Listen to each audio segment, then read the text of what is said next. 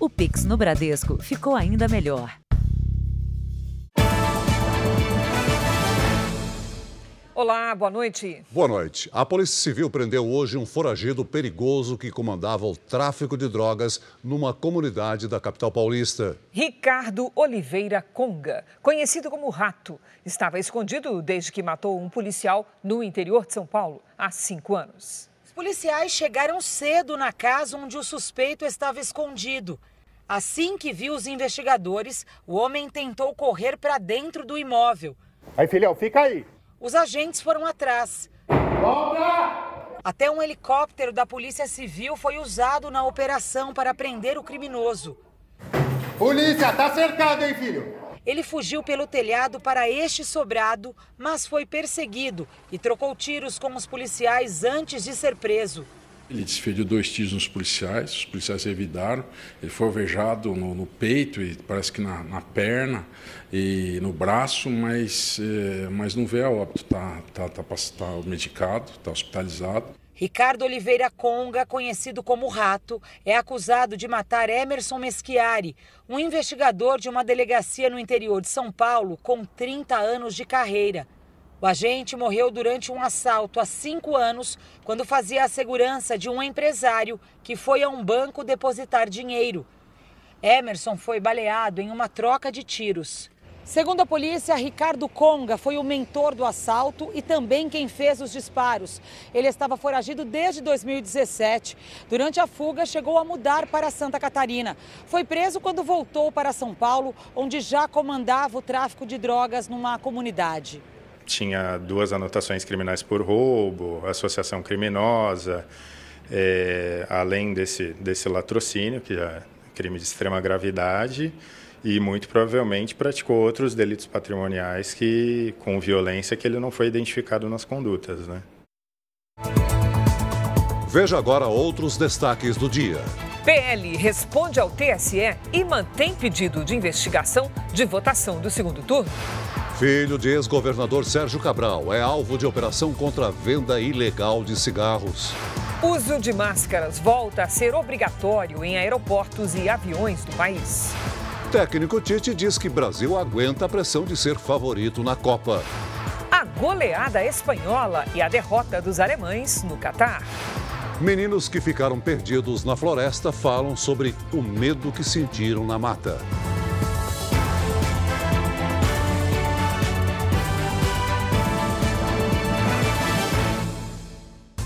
Oferecimento: Bradesco. Entre nós, você vem primeiro.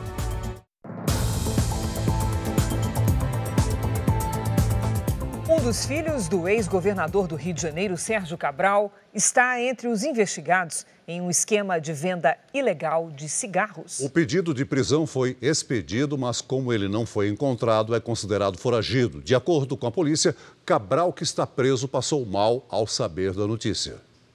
O alvo é a máfia dos cigarros. Mais de 300 policiais foram às ruas para prender uma quadrilha que contava com a participação de PMs, bombeiros e um policial federal.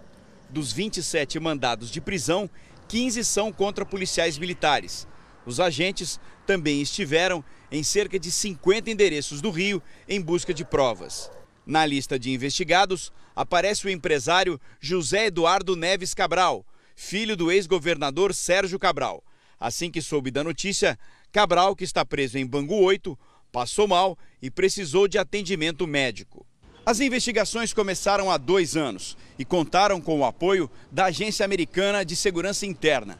Segundo a Polícia Federal, o grupo falsificava ou não emitia notas fiscais e ainda vendia cigarros contrabandeados de outros países para comunidades dominadas pelo tráfico ou pela milícia aqui no Rio de Janeiro.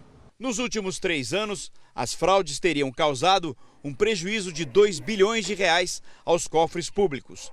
De acordo com a investigação, parte desses recursos era lavada no exterior. O homem apontado como chefe da organização criminosa, Adilson Coutinho Oliveira Filho, não foi encontrado. Em junho do ano passado, um mandado de prisão já havia sido expedido contra ele.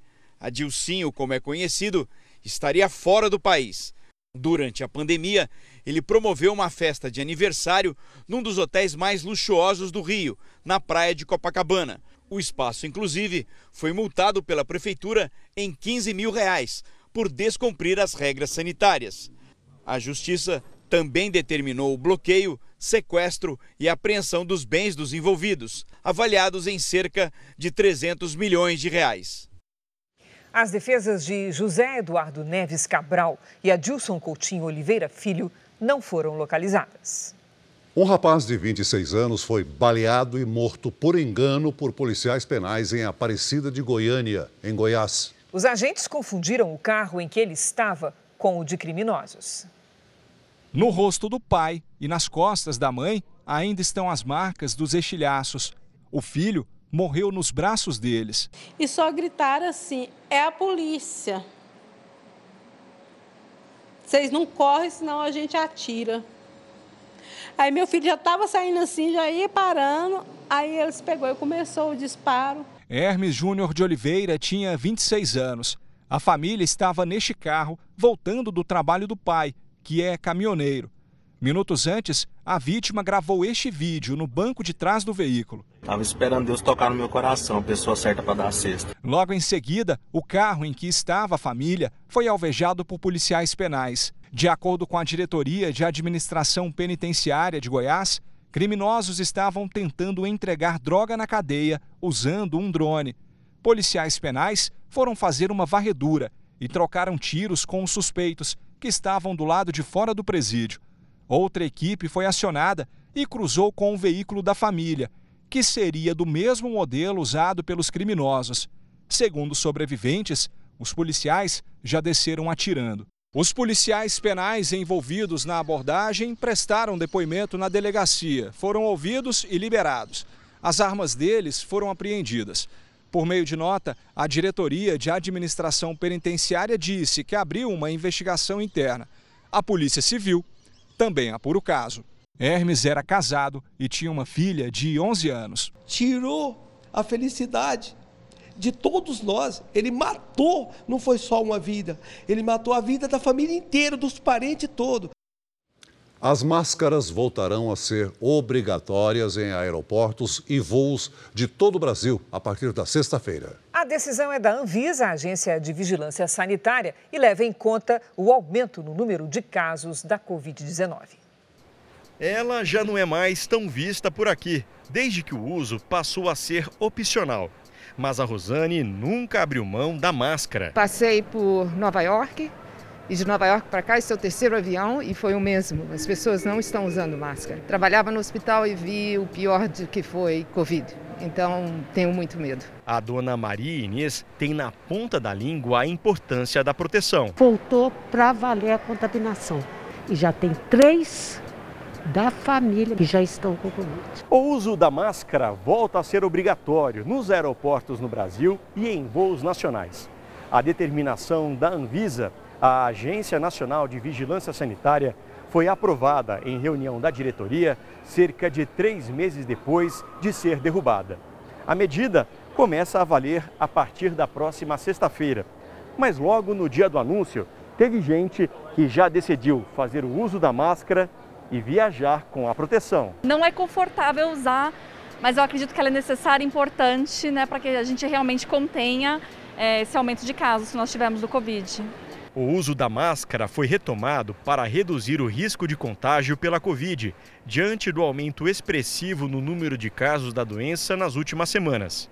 A medida vale para passageiros, funcionários de aeroportos e tripulação. Nas últimas seis semanas, 14 dos 27 estados do país e mais o Distrito Federal registraram um aumento no número de casos graves de Covid. Somente ontem foram registrados quase 17 mil casos da doença nos sistemas nacionais. Em Belo Horizonte, havia 20 casos para cada 100 mil pessoas no início do mês. Agora são quase 83, um aumento de 313%. Neste ano, já são mais de 139 mil infectados na capital mineira. Ainda não estamos tendo nenhum. É problema assistencial do ponto de vista de falta de leitos, de enfermaria, UTI, mas nem por isso nós vamos deixar de tomar todas as medidas possíveis para que não tenhamos o quadro que nós tivemos nos dois últimos anos. O grupo de segurança pública da equipe de transição do governo anunciou hoje que a falta de verbas compromete a atuação da Polícia Federal e pode colocar em risco até mesmo a posse do presidente eleito Lula da Silva. Pela manhã, o vice-presidente eleito Geraldo Alckmin se reuniu com líderes partidários do Conselho Político da Transição. O grupo técnico da Justiça esteve hoje no TCU e à tarde se reuniu com comandantes das polícias militares e representantes dos policiais federais, rodoviários e agentes penais. O grupo critica a falta de dinheiro para que as polícias consigam trabalhar. Segundo o coordenador do grupo, o senador eleito Flávio Dino, a falta de recursos poderia comprometer a segurança da posse do novo presidente. Foi adiada a apresentação da PEC do estouro, que pretende driblar o teto de gastos para garantir recursos para o pagamento do novo Bolsa Família de 600 reais. Os detalhes com Yuri Ascar, porque ainda falta um acordo entre a base do presidente eleito Lula da Silva e os parlamentares que apoiam o atual governo. Boa noite, Yuri. Quais são os detalhes, por favor? Falta acordo, Cris. Boa noite para você, para o Celso, boa noite a todos. Duas questões ainda não foram decididas e impedem a apresentação do texto, viu? O único entendimento até agora é que ele precisa de consenso para afinal ser aprovado no Senado e na Câmara até o dia 17 de dezembro. Aliados do governo Bolsonaro defendem um prazo de validade de um ano e não querem liberar nada além dos 175 bilhões de reais que ficariam fora do teto. Já os aliados do governo eleito pedem quatro anos e mais 22 bilhões também fora do teto, que viriam da arrecadação acima do previsto no orçamento deste ano. A ideia é garantir um valor de 600 reais para o Bolsa Família a partir de janeiro e mais 150 reais por criança de até seis anos. Cris, Celso. Obrigada, Yuri. A bancada do União Brasil decidiu apoiar a candidatura à reeleição do deputado federal Arthur Lira, do PP, à presidência da Câmara. Ontem, o Republicanos também anunciou apoio à recondução do atual presidente da Casa. O governador eleito de São Paulo, Tarcísio de Freitas, do Republicanos, anunciou hoje o nome do futuro secretário de Saúde de seu governo. Eleusis Paiva é médico, tem 69 anos, é natural de Santos, no litoral paulista, e foi o responsável pela elaboração do plano de governo na área de saúde de Tarcísio. Eleusis Paiva foi presidente da Associação Paulista de Medicina e também da Associação Médica Brasileira. Pelo menos sete pessoas morreram e várias ficaram feridas após um homem armado invadir um mercado e atirar contra clientes no estado americano da Virgínia. O atirador agiu sozinho e morreu no local. Ainda não está confirmado se ele tirou a própria vida ou se foi baleado pela polícia. Segundo os investigadores, o homem seria um dos gerentes do estabelecimento. A motivação do crime está sendo apurada. Uma pessoa morreu e pelo menos 15 ficaram feridas em dois ataques terroristas à bomba em Jerusalém. As explosões aconteceram em um intervalo de 30 minutos entre dois pontos de ônibus de uma rodovia que liga Jerusalém a Tel Aviv. Autoridades afirmam que a vítima fatal é um estudante de 16 anos. Outras quatro pessoas estão em estado grave. Um ônibus foi atingido por destroços.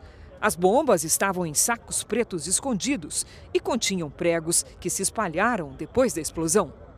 O ataque é o primeiro do tipo no transporte público israelense desde abril de 2016. O Hamas, grupo militante islâmico que controla a faixa de Gaza, classificou o ataque como operação heróica, mas não assumiu o atentado terrorista.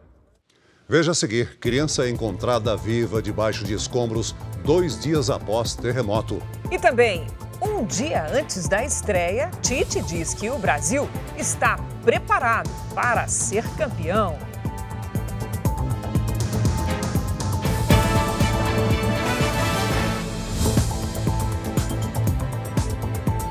A quarta-feira foi marcada por temporais no norte e sudeste do país. Algumas cidades do Amazonas e de São Paulo registraram chuva muito acima da média para todo o mês. Então vamos saber como é que fica o tempo amanhã com a Mariana Bispo.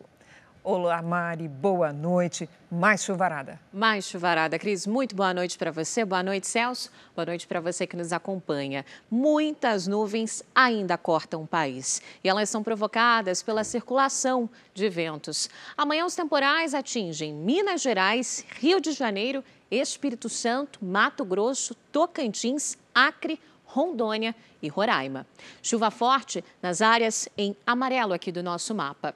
Tempo seco no Rio Grande do Sul e em grande parte de Mato Grosso do Sul. Nessas áreas, a umidade relativa do ar fica abaixo de 30%, quando o recomendado é 60%. Tempo firme de Mato Grosso do Sul até o Rio Grande do Sul e também em parte do Nordeste. Em Florianópolis, máxima de 26 graus. No Rio de Janeiro, faz 27. Em Goiânia, 28 graus. Aqui na capital paulista, as temperaturas vão ficar amenas e há chance de pancadas de chuva nos próximos dias. Máxima de 23 graus amanhã. No Tempo Delivery, o Valcimar quer saber como é que fica a previsão para Rio Branco, capital do Acre. Perfeito, Valcimar. Obrigada pela sua participação. A previsão de pancadas de chuva aí nos próximos dias. As manhãs começam bem abafadas e à tarde o calor vai aumentar. Máximas entre 29 e 33 graus. Previsão personalizada para qualquer cidade do Brasil e até do mundo é aqui no nosso Tempo Delivery. Mande também seu pedido pelas nossas redes sociais com a hashtag você no JR. Boa noite para vocês, Cris Celso. Obrigada, Mari. Até amanhã, Mari. Na Indonésia, uma criança foi encontrada com vida dois dias após o terremoto que matou 271 pessoas. Os bombeiros divulgaram também imagens de dois resgates bem-sucedidos. Moradores da cidade de Cianjur, na ilha de Java, registraram o momento em que um garoto de 5 anos é retirado dos escombros pela equipe de resgate. Segundo os socorristas, o menino estava consciente e tranquilo. Autoridades também divulgaram que uma senhora e um bebê foram encontrados vivos após o terremoto de 5,6 graus na escala Richter, que vai até 10. Essa família também tem um motivo para comemorar. Assustada, a mãe entrou em trabalho de parto durante o tremor. Como as estradas estavam bloqueadas por conta dos deslizamentos de terra, ela precisou ter o filho numa tenda improvisada e com poucos recursos. Mas deu tudo certo. Mãe e filho passam bem. Funcionários de uma fábrica fornecedora da Apple na China foram fortemente agredidos por policiais durante um protesto.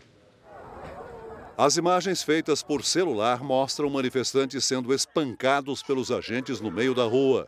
São funcionários da Foxconn Technology, fabricante de celulares que tem mantido os empregados em alojamentos para evitar a transmissão da Covid-19. Quem trabalha no local reclama que não está recebendo salário corretamente e também das condições dos abrigos. A fábrica prometeu bônus na remuneração e começou a contratar novos funcionários. Hora de Copa do Mundo no JR. A Milena Ciribelli já está aqui para trazer as notícias da nossa seleção. Olá, Milena, boa noite. Como é que foi a entrevista do Tite lá às vésperas da nossa entrada em campo? Afinal, os mistérios foram desvendados ou ainda não? Olá, Cris Celso, boa noite, boa noite a todos. Pois é, o técnico fugiu das perguntas sobre o time titular e afirmou que o Brasil está preparado para suportar a pressão de ser considerado favorito. A véspera da estreia contra a Sérvia foi mais uma vez de treino fechado. E os escolhidos para falar com os jornalistas foram os dois comandantes, o técnico Tite e Thiago Silva, que será o capitão em todos os jogos. Na coletiva, Tite não quis revelar nada sobre o time titular ele afirmou que a seleção está segura para enfrentar a Sérvia e que o elenco lida com naturalidade com o fato de ser considerado favorito. A gente sonha também poder, poder fazer uma grande Copa, poder ser campeão, se, se for se, se não for se não for campeão, ela fazer o seu melhor, né? porque um só vai ser campeão. A pressão é inevitável. O técnico também rebateu as críticas às dancinhas que os jogadores fazem após os gols. É alegria? É. É sim um momento da, da concentração, da seriedade? É. E existem os momentos. Pô, o gol é um momento, uma ordem de vibração. Cada um traduz dessa forma, vibrante, como. E o nosso jeito é, é de dança. O zagueiro Thiago Silva garantiu que Neymar está no auge e em condições físicas melhores do que nas duas últimas Copas. Com certeza, com a preparação diferenciada e sem lesão, sem preocupação nenhuma, com certeza chega um Neymar bem melhor preparado. Mesmo com o mistério de Tite, tudo indica que o Brasil vai a campo com Alisson no gol, Danilo na lateral direita e Alexandro na esquerda. Marquinhos e Thiago Silva formam a dupla de zaga. Casimiro, Lucas Paquetá e Neymar no meio. E três atacantes: Vinícius Júnior, Rafinha e Richarlison. E se depender do otimismo da torcida, ao contrário do que andou acontecendo no Catar, amanhã não vai ter zebra. É isso aí, otimismo e alegria. Agora vamos ao vivo a Doha com Luiz Fara Monteiro, que tem detalhes sobre o dia de amanhã da nossa seleção antes da primeira partida a caminho do Hexa. Olá, boa noite, Fara. Boa noite, Milena. Boa noite a você que nos acompanha. Não poderia ser diferente. Amanhã a seleção estará totalmente concentrada para o jogo. A CBF já divulgou a programação. Os atletas só devem ter alguma atividade no fim da tarde aqui do Catar, o que seria por volta do meio-dia pelo horário de Brasília. É quando o técnico Tite vai reunir a equipe para dar as últimas instruções táticas para a estreia na Copa do Mundo. Na sequência, a seleção vem aqui para o estádio, que vai receber mais de 80 mil torcedores. E o retrospecto é muito bom. Nos dois únicos confrontos com a Sérvia, foram duas vitórias brasileiras. Então é só esperar a bola rolar. Eu torço daqui e você torce daí por uma vitória convincente da nossa seleção. Milena. É isso aí, todo mundo torcendo, Faro. Obrigado pelas informações. Veja ainda hoje a emoção na despedida de Roberto Carlos ao amigo Erasmo. E ainda, a cada 10 minutos, um brasileiro morre por causa do consumo exagerado de bebida alcoólica.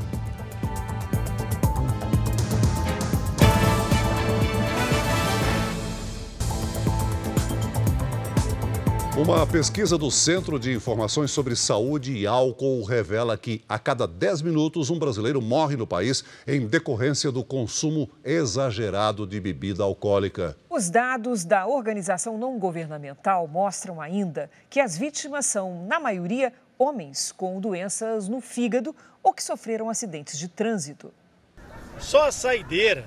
Essa é a frase mais comum de quem se recusa a parar de beber, mas pode ser também o início de um ciclo perigoso. O número de mortes por ingestão excessiva de bebidas alcoólicas aumentou 25% durante a pandemia. O marido desta mulher foi uma das vítimas. Ele tentava desesperadamente dizer que ele tinha controle sobre isso e tentava controlar essa, essa compulsão pelo álcool, mas não tem como controlar o alcoolismo. O estudo ouviu moradores de várias regiões do país e concluiu que o alcoolismo mata quase 80% mais homens do que mulheres. As principais vítimas são homens com 55 anos ou mais, seguidos por quem tem entre 35 e 54 anos e de 18 a 34. Os jovens até 17 anos são os que menos morrem por problemas de saúde provocados pelo álcool. Nessa faixa etária, os acidentes de trânsito são a principal causa de morte, enquanto doenças como cirrose hepática e transtornos psicológicos são mais comuns a partir dos 35 anos. Os jovens morrem por coisas que são mais imediatas, a curto prazo. Para os mais velhos, eram aquilo que a gente chama de doenças crônicas. Então a gente pode dizer que aqueles que sobreviveram né, às brigas e os acidentes de trânsito, mas se continuam bebendo de maneira intensa, de maneira nociva, uma hora a conta vem. A pesquisa mostra ainda que um homem morre a cada 10 minutos no Brasil por consumo abusivo de álcool. Segundo os pesquisadores, beber em excesso pode causar, no curto prazo, desorientação, falta de equilíbrio e até perda de memória. A longo prazo, o álcool pode provocar dependência. Os problemas para a saúde se agravam com o tempo. Nils trabalha há quase 30 anos com parentes de pessoas que sofrem de alcoolismo uma doença que afeta familiares, amigos e colegas de trabalho. Normalmente o alcoólico é uma pessoa bastante inteligente, que cria situações para poder fazer uso do álcool. É, e, o, e o familiar se envolve nessas situações porque ele cria também situações para que ele não beba. tudo isso fez muita diferença na nossa vida porque realmente a gente conseguiu separar a doença da pessoa. Proporcionou a nós é, vivenciar o amor que a gente tinha e a nossa família do jeito que dava para a gente vivenciar e aproveitar. O PL, partido do presidente Bolsonaro, manteve o questionamento na Justiça sobre os modelos antigos de urnas eletrônicas, mas apenas no segundo turno das eleições. Ontem, o presidente do TSE, Alexandre de Moraes, deu prazo de 24 horas para que o partido ampliasse a ação também para o primeiro turno, para que ela fosse analisada. O presidente do PL convocou uma nova entrevista coletiva hoje. O Partido Liberal decidiu levar adiante o pedido de verificação extraordinária dos equipamentos usados nas eleições e que foram fabricados antes de 2020. Segundo Valdemar Costa Neto, os técnicos de uma empresa contratada, que tem formação no ITA, Instituto Tecnológico de Aeronáutica, reafirmaram que os defeitos encontrados impedem a certificação do resultado das eleições não pode haver dúvidas sobre o voto. O voto tem que ser seguro. E por isso nós fizemos esse levantamento. E se isso for uma mancha na nossa democracia, nós temos que resolver isso agora. Como vamos viver, por exemplo, com o fantasma da eleição de 2022. Nós temos que solucionar isso e pedimos ao Tribunal Superior Eleitoral que decida a questão. O relatório apresentado nesta terça-feira pelo Partido Liberal aponta falha em 279 mil urnas antigas. Elas apresentariam o mesmo número de identificação, o que, segundo os técnicos, impede relacionar uma ocorrência a um determinado equipamento. O partido do presidente Bolsonaro pediu a verificação dessas urnas e, caso não seja possível auditar, que esses equipamentos sejam excluídos do resultado das eleições. Segundo a auditoria, se considerados apenas os resultados das urnas novas, Bolsonaro venceu com 51,05% dos votos. O PL também respondeu o presidente do Tribunal Superior Eleitoral, que determinou que o partido incluísse os dados do primeiro turno no pedido de verificação o que poderia anular os resultados obtidos por centenas de deputados e senadores do próprio partido. Alexandre de Moraes disse que, caso isso não fosse feito, não iria analisar o pedido do Partido Liberal. O PL não se colocou contra a verificação do resultado do primeiro turno das eleições, mas só caso fosse encontrada falha grave no sistema eletrônico de votação no segundo turno. Na resposta enviada ao TSE, o partido alega que, se houver o mau funcionamento e a quebra de confiabilidade dos dados extraídos de parte das urnas eletrônicas utilizadas, o TSE então adote os efeitos práticos e jurídicos necessários para ambos os turnos das eleições gerais de 2022. O Tribunal de Contas da União determinou que a Polícia Rodoviária Federal preste esclarecimentos sobre suposta omissão diante dos bloqueios nas rodovias federais depois do resultado das eleições presidenciais. A decisão atendeu ao pedido do Ministério Público de Contas para esclarecer se houve omissão de agentes públicos em relação às manifestações contra o resultado das eleições. A Polícia Rodoviária Federal tem 15 dias para prestar as informações ao TCU.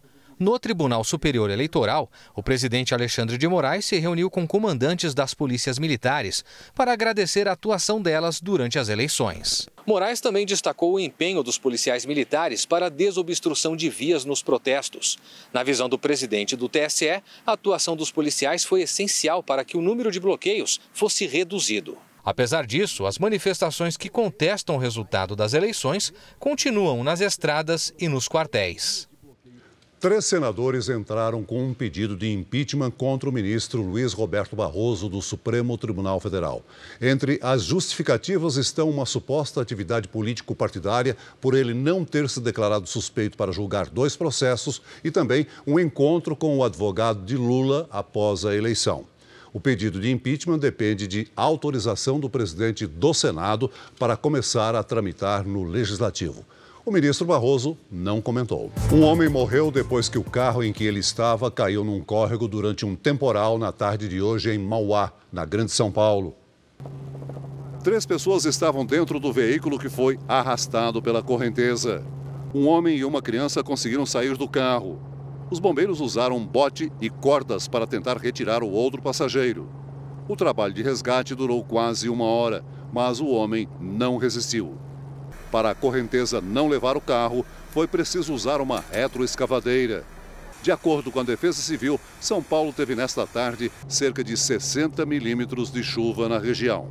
Ruas ficaram alagadas e o trânsito parou. O cantor e compositor Roberto Carlos, que ajudou a construir a história da música brasileira ao lado do amigo Erasmo, fez hoje questão de se despedir.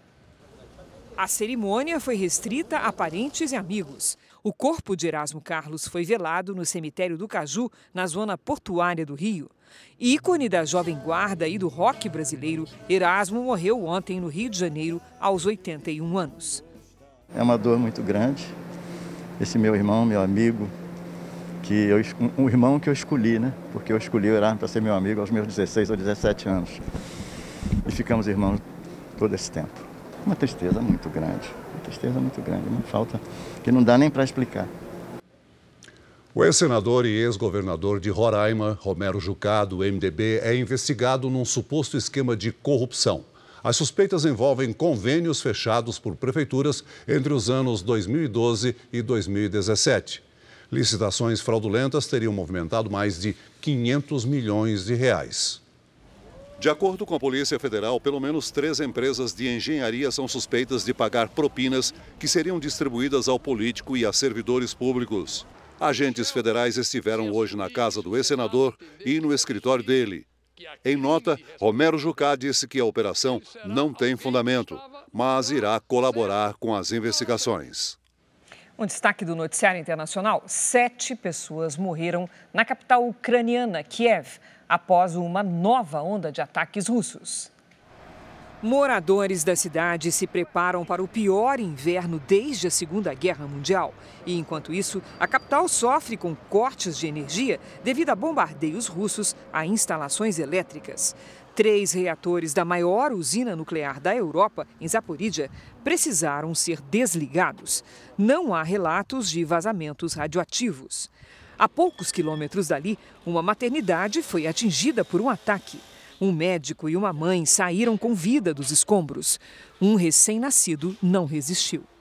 Também hoje, o Parlamento Europeu declarou a Rússia como um Estado patrocinador do terrorismo. O presidente ucraniano Volodymyr Zelensky comentou a decisão. Finalmente, disse ele antes de agradecer aos deputados.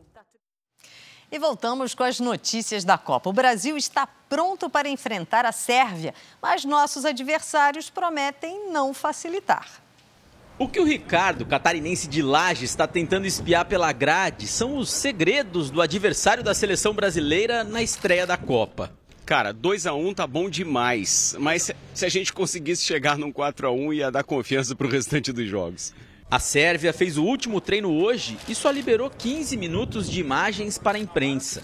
Tempo suficiente para a gente ver que o técnico deles tem todos os jogadores à disposição, incluindo suas grandes armas. Grandes, literalmente. Alexander Mitrovic, 1,89m, joga no campeonato inglês. E Dusan Vlaovic, 1,90m. O jovem talento de 22 anos é jogador da Juventus da Itália. Uma seleção que chega com moral para a Copa depois de se classificar em primeiro do grupo nas eliminatórias europeias, deixando Portugal de Cristiano Ronaldo na repescagem. O técnico Dragan Stojakovic demonstrou coragem para enfrentar o favorito. Ele acredita que este time pode levar a Sérvia à primeira classificação na história para a próxima fase da Copa. Não temos medo de nenhuma equipe, nem mesmo do Brasil, porque não precisamos ter medo de ninguém, afirmou o treinador. E talvez por essa confiança, os torcedores da Sérvia tenham aproveitado a véspera do jogo para relaxar. Eles me contam que depois da vitória da Arábia Saudita sobre a Argentina, tudo é possível e que estão otimistas. Uh, Os sérvios vieram até com a touca de polo aquático que o país é atual bicampeão olímpico. Mas amanhã é no campo, com a bola nos pés. E o futebol, convenhamos, é mais a nossa praia. Voltamos a falar sobre o questionamento que o PL fez na Justiça Eleitoral ao segundo turno das eleições. O presidente do TSE, Alexandre de Moraes, negou o pedido do partido e determinou o pagamento de uma multa de quase 23 milhões de reais. A repórter Nathalie Machado de Brasília tem as informações. Boa noite, Nathalie. Boa noite, Celso. Boa noite, Cris. Boa noite a todos. O ministro Alexandre de Moraes considerou que houve litigância de má-fé, que é quando uma pessoa utiliza a justiça de forma abusiva para prejudicar terceiros. É, Moraes também multou o partido em quase 23 milhões de reais e incluiu o presidente do PL, Valdemar Costa Neto, no inquérito que investiga atos antidemocráticos. Além disso, também ah, a Justiça Eleitoral Alexandre de Moraes determinou o bloqueio do fundo partidário do PL até que a multa seja completamente paga. Cris Celso. Obrigado, Nathalie. Agora a nossa série especial. Os irmãos indígenas de 9 e 7 anos que ficaram cerca de um mês perdidos na floresta amazônica e quase morreram, falaram pela primeira vez com uma equipe de TV. Para chegar à aldeia, os nossos repórteres viajaram por um perigoso igarapé do Rio Madeira, no Amazonas.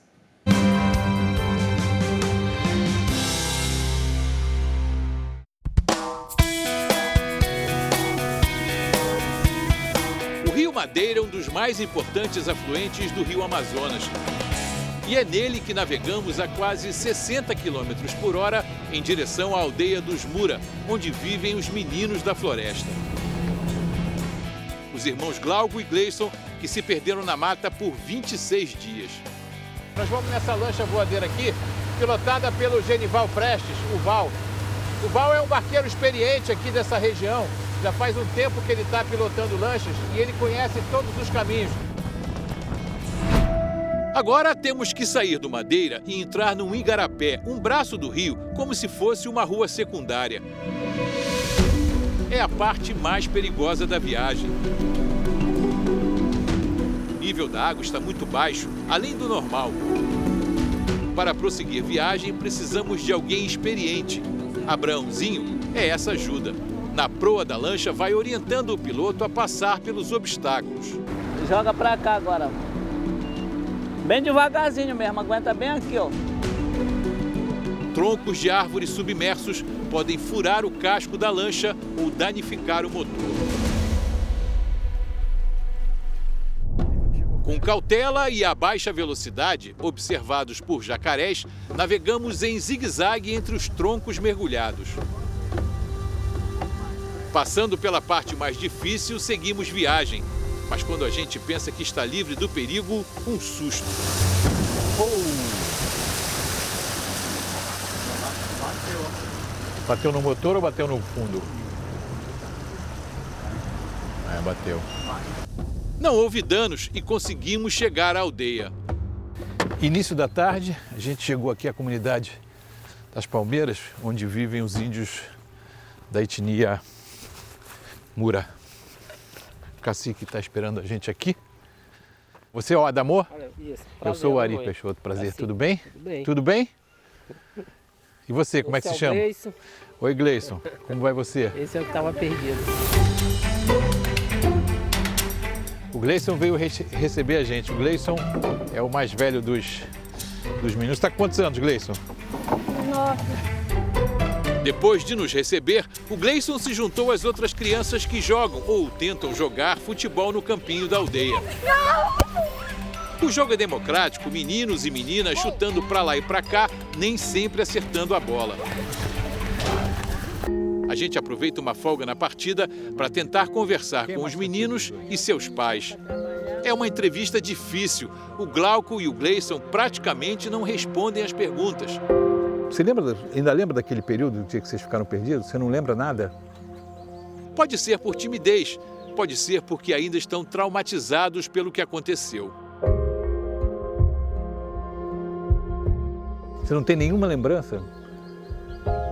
Mas aos poucos, principalmente pela mãe, Dona Rosa, a gente vai tendo pistas sobre as reações deles. Dona Rosa, algum deles contou, conversou com a senhora sobre aqueles dias? Sempre eles me contam assim. Hum nas noites, as noites como era que eles passavam, como era que eles não passavam, como eles dormiam. Às vezes eu, eu deito perto deles, né? Aí ele fica contando para mim. Uhum. Mãe, uma noite dessa, muito fria, ele, uhum. muito fria. Você sentia frio na, na, na mata? Muito frio? E, e, chovia muito, não? E, e, e, a, e a luz? Tinha luz? Era muito escuro? E a gente, a gente, todo mundo diz que vocês comeram sorva na, na floresta. É isso mesmo? Comeram mesmo? A sorva é essa frutinha pequena, típica da Amazônia. E, e, e bebiam o quê? Água. Água da chuva? E não tinha mais nada para comer nem para beber? A mãe dos meninos diz que o Glauco tinha pesadelos. A mãe, eu sonhei tão feio. Aí eu perguntava para ele o que, que foi, meu filho. Hum, aquele momento do mato. Dona Rosa notou que os filhos ficaram ainda mais unidos depois dos 26 dias sozinhos na floresta. Se um come uma coisa, o outro come, se um vai para um lado, o outro vai. Se um pega uma febre, o outro também pega. Olha, é ficaram assim desse jeito. Se um adoece de uma gripe, também o outro adoece do mesmo jeito. Os irmãos não se animam muito com a conversa, nem quando mudamos de assunto. O que, que você gosta mais de caçar, Gleison? Pesca. Você gosta mais de pescar? E qual é o peixe que você gosta mais de pescar? Não sei. Porque aparecer, né? E o Glauco gosta de peixe também? Gosta, né? Todo mundo acha que vocês são, assim, heróis, guerreiros. E você se sente como um guerreiro? A gente só consegue ouvir pra valer a voz dos meninos quando aparece uma visitante inesperada. É um também cuidou dele. Mamãe, uma pulga. Hum. Oh. Assim, ó. Nada. Sim, aqui, ó. É uma assim, aí, ó. Difícil dizer se no futuro as únicas marcas do tempo em que passaram perdidos na mata serão essas no braço do Glauco ou na memória deles. É um trauma que a gente nunca esquece também. Fica para sempre, esquece só quando morre. No próximo episódio, o passado guerreiro dos Mura e a língua indígena que pode ajudar a resgatar cultura e tradições da tribo. Essa edição termina aqui à meia-noite e meia tem mais Jornal da Record. Fique agora com Reis e logo após Amor Sem Igual tem prova do Fazendeiro ao vivo em A Fazenda. Ótima noite para você. Boa noite.